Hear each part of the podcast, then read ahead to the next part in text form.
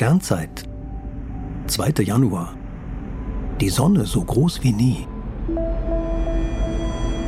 Heute Nacht gegen halb zwei durchläuft die Erde den sonnennächsten Punkt ihrer elliptischen Bahn. Die Sonne erscheint derzeit so groß wie sonst nie in diesem Jahr und die Erde bewegt sich besonders schnell.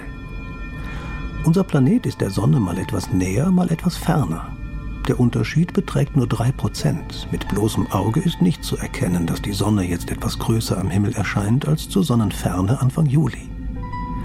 Morgen früh ist die Erde 147,1 Millionen Kilometer von der Sonne entfernt.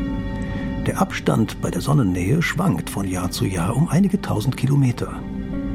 Denn die Erde läuft nicht wie auf Schienen um die Sonne.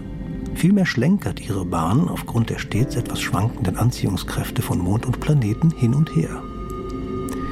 Die größte Rolle spielt dabei die Position des Mondes. Je nachdem, ob der Mond eher Richtung Sonne steht oder auf der anderen Seite seiner Bahn, zieht er die Erde etwas zur Sonne hin oder von ihr weg. Daher findet die Sonnennähe auch nicht immer am gleichen Tag statt. Manchmal fällt sie erst auf den 5. Januar.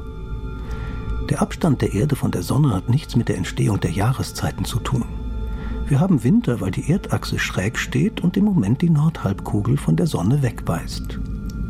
Die Sonnennähe sorgt aber dafür, dass die Erde derzeit etwas schneller über ihre Bahn läuft als sonst. Die nahe Sonne im Winter ist somit dafür verantwortlich, dass die kalte Jahreszeit rund eine Woche kürzer ist als das Sommerhalbjahr.